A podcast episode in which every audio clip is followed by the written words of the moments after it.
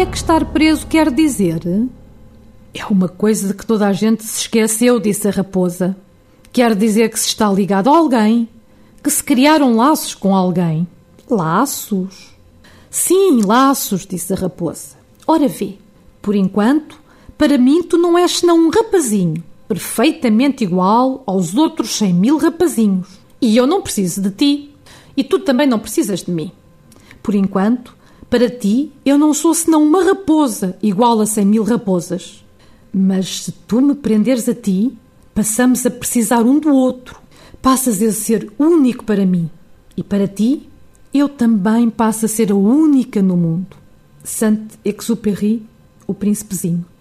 A criança deve beneficiar de uma educação que contribua para a sua cultura geral e lhe permita, em condições de igualdade de oportunidades, desenvolver as suas faculdades, a sua opinião pessoal e o seu sentido de responsabilidade morais e sociais de se tornar um membro útil da sociedade.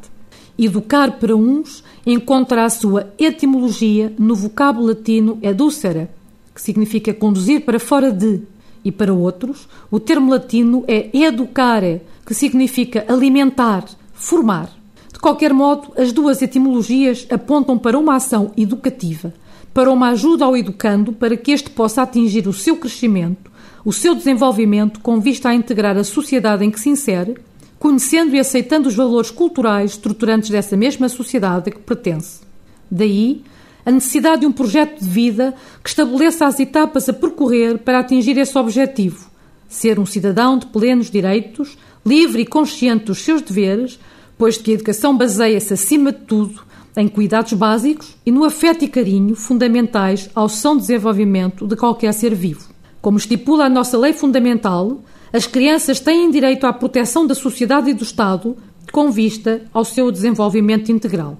Porém, não há possibilidade de organização psíquica e de um crescimento saudável sem que exista um meio facilitador que proteja e envolva.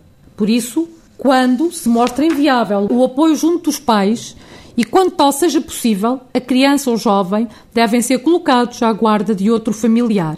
Em situação de dissociação familiar, o interesse da criança pode ser identificado com o estabelecimento de condições psicológicas, materiais, sociais e morais favoráveis ao desenvolvimento harmónico e à sua progressiva autonomização. Um pai ou uma mãe até podem gostar dos seus filhos, mas se não conseguirem organizarem-se para cuidar deles, proporcionando-lhes todos os cuidados de que carecem, devem ser afastados das responsabilidades parentais pelo tempo necessário à reabilitação da família.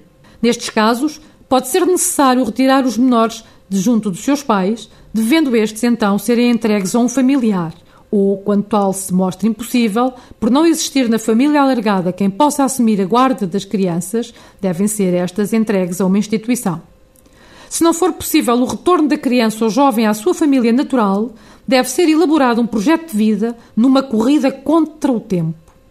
Quanto mais precoce for a entrega da criança a quem dela cuide, mais eficaz se torna a medida aplicada.